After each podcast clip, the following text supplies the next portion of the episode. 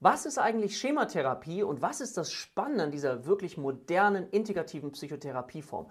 Darüber würde ich gerne heute mit dir sprechen und ich habe mir dazu eine Reihe von Notizen gemacht, damit ich nichts vergesse und gleichzeitig dir auf eine komplex reduzierte Art und Weise diese spannende Therapieform ein bisschen näher bringen kann.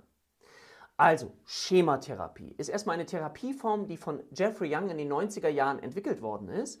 Und Jeffrey Young hat die Erfahrung gemacht in seiner eigenen Psychotherapie als Verhaltenstherapeut, dass er bei bestimmten Patienten nicht so richtig vorwärts gekommen ist. Und aufgrund dieser Basis, gerade in Bezug zu Persönlichkeitsstörungen, hat sich gezeigt, dass er, wie gesagt, mit den klassischen Methoden nicht so richtig weitergekommen ist, hat er die sogenannte Schematherapie entwickelt. Und die Schematherapie kennzeichnet sich dadurch, dass es ein ganz klar nachvollziehbares Therapiekonzept gibt, das integrativ denkt und damit Psychotherapiemethoden einbindet, wie eben die kognitive Verhaltenstherapie, die Gestalttherapie, die Hypnotherapie, aber auch Bindungsforschung, neurobiologische Forschung, also breit aufgestellt ist, um eben zum Wohle des Patienten Therapieerfolge zu erzielen. Und er hat folgendes Konzept in den Mittelpunkt gestellt, und zwar das Prinzip der Schemata. Hm, was sind jetzt Schemata? Schemata sind tiefgreifende Lebensmuster, die in uns schon in früher Kindheit angelegt worden sind. Zum Beispiel durch unsere primären Bezugspersonen, durch das Umfeld, in dem wir aufgewachsen sind, durch unsere Eltern, ja, in Interaktion natürlich mit der Umwelt. Und um das Konzept vielleicht noch ein bisschen besser zu verstehen, ist es vielleicht hilfreich, erstmal noch ein Schritt zurückzutreten und zu verstehen, dass wir alle so etwas wie psychologische Grundbedürfnisse in uns haben. Das hat auch schon Klaus Grave stark erforscht, dass es verschiedene psychologische Grundbedürfnisse gibt. Zum Beispiel das Grundbedürfnis nach sicherer Bindung, Sicherheit und Bindung. Ja? Das ist ein primäres Grundbedürfnis, was uns alle eint. Aber es gibt noch verschiedene Grundbedürfnisse. Ne? Lustgewinnung, Unlustvermeidung zum Beispiel, Selbstwerterhöhung. Ich möchte das Gefühl haben, dass ich etwas wert bin. Und Jeffrey Young hat einerseits dieses Konzept der Grundbedürfnisse genommen, hat es noch ein bisschen für sich erweitert und hat festgestellt, dass es Grundbedürfnisse gibt, psychologische Grundbedürfnisse, und dass, wenn diese Grundbedürfnisse nicht ausreichend versorgt worden sind, dass sich dann in uns bestimmte Muster einprägen, sogenannte Schemata. Schemata, also etwas, was irgendwie immer wiederkehrend ist. Das sind Voraussagen auch über die Welt, wie die Welt ist. Zum Beispiel, das stell dir mal bitte vor, du bist nicht sicher gebunden aufgewachsen. Denk an das Konzept, Bindungskonzept von Bowlby, wenn du mal Interesse hast, da ein bisschen nachzuforschen, Bowlby und Ainsworth. Stell dir vor, du bist nicht mit Urvertrauen groß geworden, sondern eher unsicher dann kann es in dir verletzte Grundbedürfnisse nach Sicherheit und Bindung in der Kindheit gegeben haben. Und daraus folgt, dass du bestimmte Annahmen über die Welt getroffen hast. Zum Beispiel, die Welt ist gefährlich. Du hast nicht das Gefühl von Stabilität. Du hast eher die Angst vor Verlassenheit oder verlassen zu werden. Du bist misstrauisch gegenüber anderen Menschen, weil sie dich möglicherweise verletzen können. Du bist emotional vorsichtig. Du entwickelst Gefühle von Unzulänglichkeit und Scham. Und so kannst du dir nochmal vorstellen, aha, es gibt ein Grundbedürfnis. Das Grundbedürfnis ist sichere Bindung. Dieses Grundbedürfnis wird möglicherweise verletzt und dadurch entstehen Schemata. Es können sich auch positive Schemata in uns äh, ausprägen, wie die Welt ist ein sicherer Ort, ich fühle mich immer wohl und geborgen. Ja, das sind nicht die Personen, die zu uns in die Therapie kommen. Aber okay, deswegen wollen wir versuchen, da ein bisschen hinter den Vorhang zu schauen. Also nochmal, sichere Bindung als äh, verletztes Grundbedürfnis, ich bin nicht sicher gebunden groß geworden, führt zu gewissen Schemata, die auf eine gewisse Art und Weise dann, dazu komme ich gleich nochmal, aktiviert werden können und wir auf eine gewisse Art und Weise eben damit umgehen. Also wir haben diese tieferen Glaubenssätze in uns, Beispielsweise die Welt ist gefährlich oder Misshandlung. Und jetzt ist die Frage, wie gehen wir damit um? Das kommt gleich. Hm, was gibt es noch so für Grundbedürfnisse oder Verletzungen? Also dieses Grundbedürfnis nach Autonomie, äh, Kompetenz und Identitätsempfindung, so hat er das äh, genannt. Das heißt auch die Frage, wie gehe ich mit Grenzen um? Mit eigenen Bedürfnissen, mit eigenen Grenzen.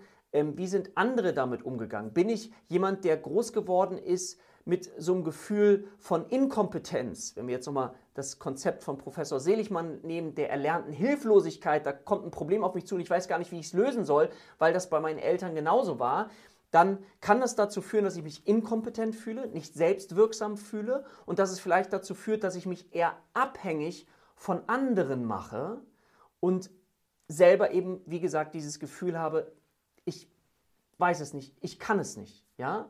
So, damit entwickle ich mich natürlich nicht so schnell selbst. Ich habe schnell möglicherweise auch Gefühle von Versagen. Aha, wieder ein verletztes Grundbedürfnis. Ne? Das Grundbedürfnis nach Selbstkontrolle, um es einfach zu sagen, entwickelt bestimmte Schemata aus. So, dann haben wir auch dieses Gefühl von Selbstwert, ja, Selbstwert entwickeln wo dann vielleicht das Gefühl auch steht, so ähnlich wie eben Abhängigkeit. Also Jeffrey Young hat diese ganz feinen Differenzierungen vorgenommen, der ist da immer weiter vorgegangen, um noch kleine Nuancen weiter auseinander differenzieren zu können. Aber wenn Selbstwert gefährdet ist, dann ja, entstehen auch so Schemata, wie er es genannt hat, Unterwerfung, Unterordnung, Selbstaufopferung. Ich opfer mich für andere auf, ich mache es allen anderen recht, damit ich gesehen werde, damit ich einen eigenen Wert fühlen kann. Ja? Was aber nicht dazu führt, dass ich mich frei im Leben fühle, dass ich meinem Ausdruck von Gefühlen freien Lauf lassen kann, sondern ich gucke auch immer auf andere, damit ich meinen eigenen Wert spüren kann. Ja? Dann hat er noch etwas rausgefunden, so Grundbedürfnisstrukturmäßig Spontanität und Spiel. Also das heißt, wie wachsam muss ich sein? Wie sehr muss ich aufpassen? Darf ich es mir erlauben, spontan zu sein, mich auszudrücken? Oder bin ich eher gehemmt? Da kommt nochmal so dieses psychoanalytische Denken des Über-Ichs, der Moral, der Instanz, wie man sich verhält. Ja? Wie sehr ist das in mir ausgeprägt oder wie frei darf ich mich fühlen? Ja? Wie negativ gehe ich auf das Leben? Wie positiv gehe ich auf das Leben? Ähm, wie stark emotional bin ich immer wieder gehemmt? Nee, du darfst das nicht, du sollst das nicht. Welche Bestrafungsmechanismen sind in mir angelegt worden als Kind? Welche überhöhten Standards sind an mich herangetragen worden, die eben dann wiederum dafür sorgen, dass ich ein Schemata ausgeprägt habe oder entwickelt habe. Und diese Schemata ähm, sind erstmal, wenn die jetzt äh, auch aktiviert werden, musst du dir vorstellen, aha, ist ein Grundbedürfnis, das Grundbedürfnis wird verletzt. Es wird ein Schema, was angelegt ist, was ich über die Welt denke, Überzeugungen, Glaubenssätze, du kannst es unterschiedlich nennen, ja. Dann kommt es dazu, dass ich versuche, das individuell auf eine gewisse Art und Weise zu bewältigen. Ja? Ich versuche es zu bewältigen. Und gerade dann kommen solche Bewältigungsversuche, man nennt das Schema-Aktivierung, wenn diese Schemata getriggert werden. Ja, getriggert werden, das heißt angestoßen werden durch Situationen in meinem Leben. Wenn mich zum Beispiel eine andere Person ähm, schlecht behandelt, sie mich misshandelt, das, was ich zum Beispiel kenne. So. Und wir sprechen hier von dysfunktionalen Schemata, ja, die getriggert werden können und die können dann in mir so getriggert werden, dass sie mich auch als komplett gesamtheitliches Wesen beeinflussen. Also einerseits in dem Gefühl, in dem Gedanken, ich bin nicht wichtig. Ja? Stell dir vor, da triggert jemand wieder dieses Gefühl, er beachtet mich einfach nicht, er geht an mir vorbei, mein Chef grüßt mich nicht, sonst grüßt er doch immer, geht so an mir vorbei. Okay, oder auch meine Frau kümmert sich nicht um mich, mein Mann, also alles das, wo es angetriggert werden kann. Da gibt es unendlich viele Situationen, ja, wo wir einander gar nicht im Hier und Jetzt begegnen, sondern wo sich nur die Schemata von zwei Menschen begegnen. Aufgrund der verletzten Grundbedürfnisse, Schemata, innere Glaubenssätze, die dann aktiviert werden, die getriggert werden. Und dann, die können so getriggert werden, dass, wie gesagt, ich das, den Gedanken entwickle, ich bin nicht wichtig.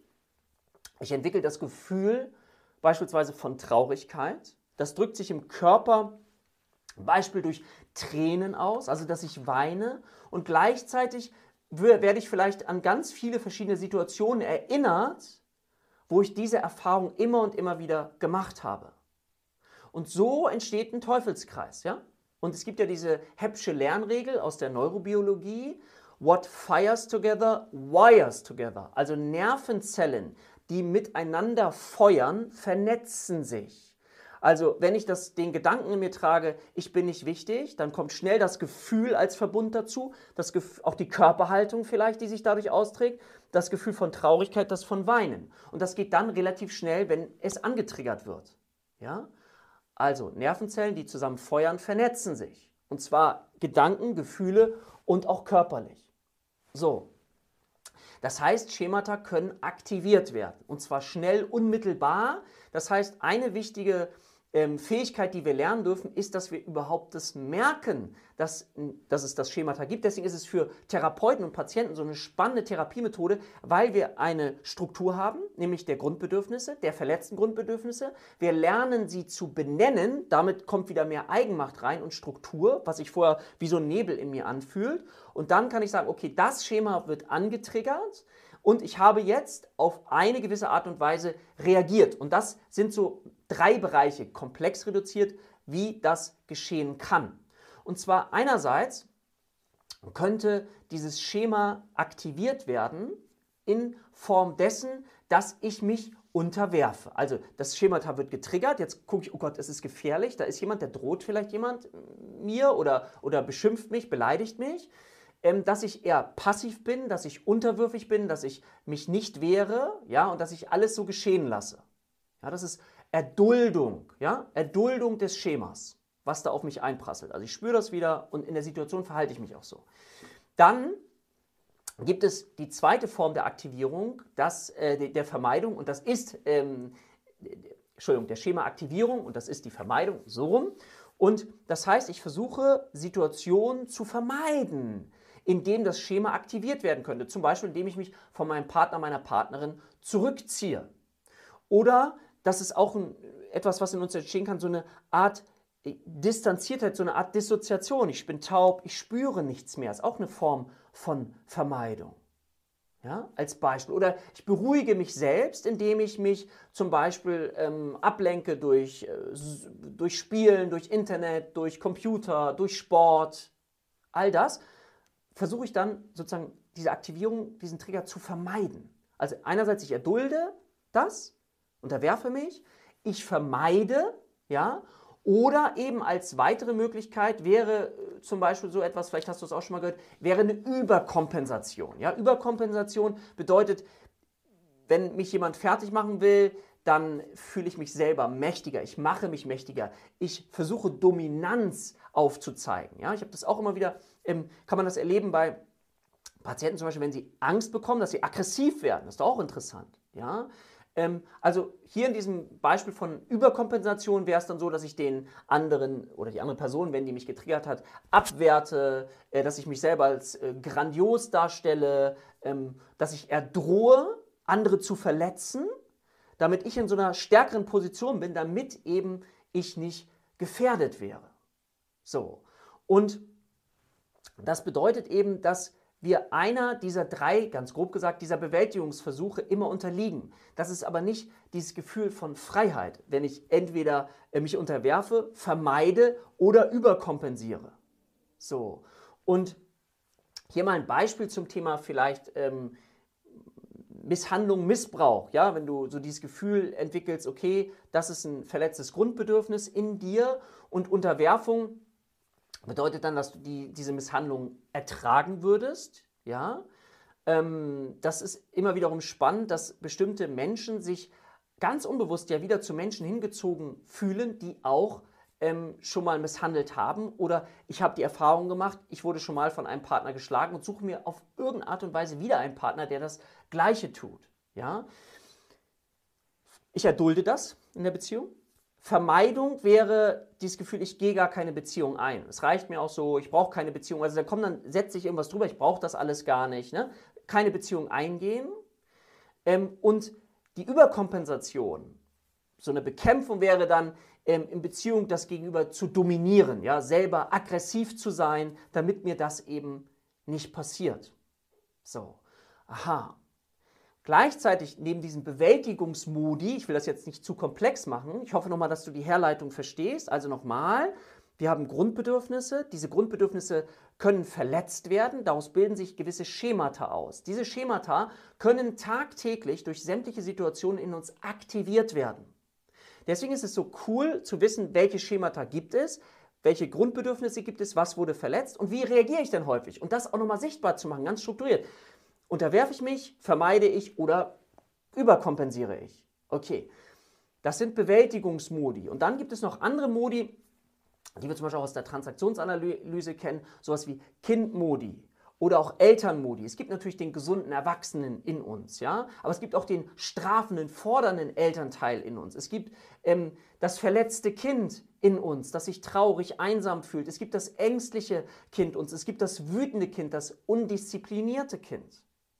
Und mit diesen inneren Repräsentanzen kennst du vielleicht auch aus der Ego-State-Therapie oder innere Kindarbeit, kannst du anfangen zu arbeiten und das für den Patienten sichtbar zu machen in einem klaren Modell, was auch ähm, in der Psychoedukation, also in der Aufklärung der Patienten, extrem eben hilfreich sein kann.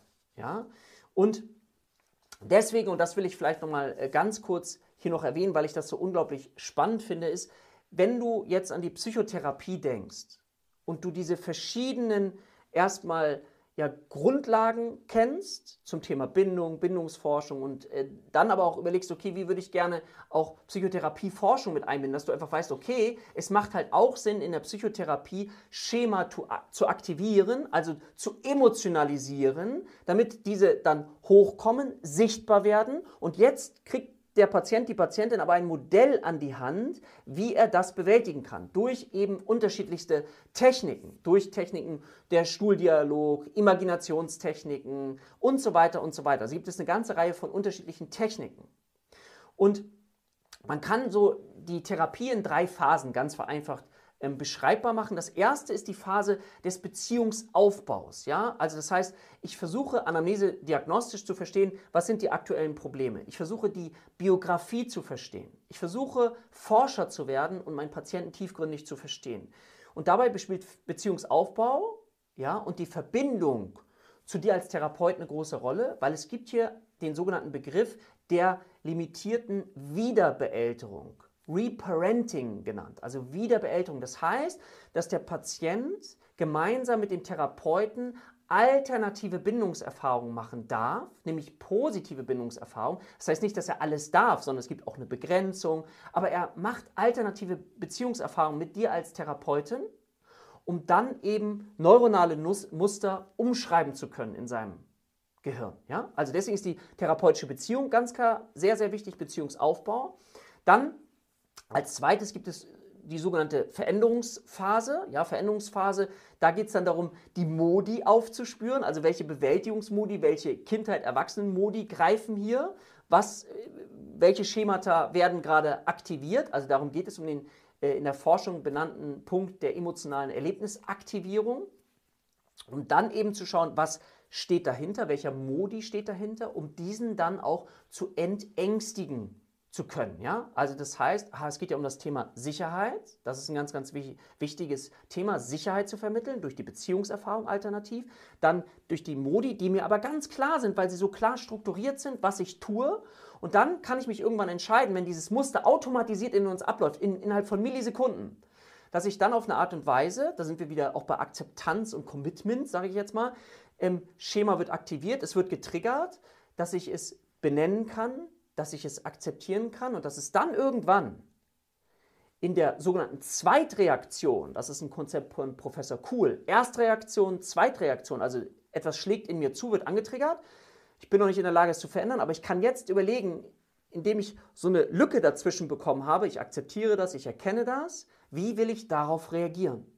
Und so lerne ich eben Schritt für Schritt, mich selbst zu kontrollieren und meine Gefühle eben auch umzuerleben um dann eben, wie gesagt, den Kindmodi jetzt nochmal in der zweiten, in der Veränderungsphase Sicherheit zu geben, zu entängstigen, alternative Beziehungserfahrungen aufzubauen, um dann in der dritten Phase diesen Modus des gesunden und starken Erwachsenen, der Autonomie äh, leben kann, wieder wirklich in das Leben hineinzubringen. Ja? So dass dann eben im Laufe der Zeit die Therapiekontakte Schritt für Schritt weiter reduziert werden können, du diese innerlichen Repräsentanzen, dieses innere Gerüst, an dem du dich ja auch festhalten kannst, selber aufgebaut hast, klar hast und dir selber eben helfen kannst.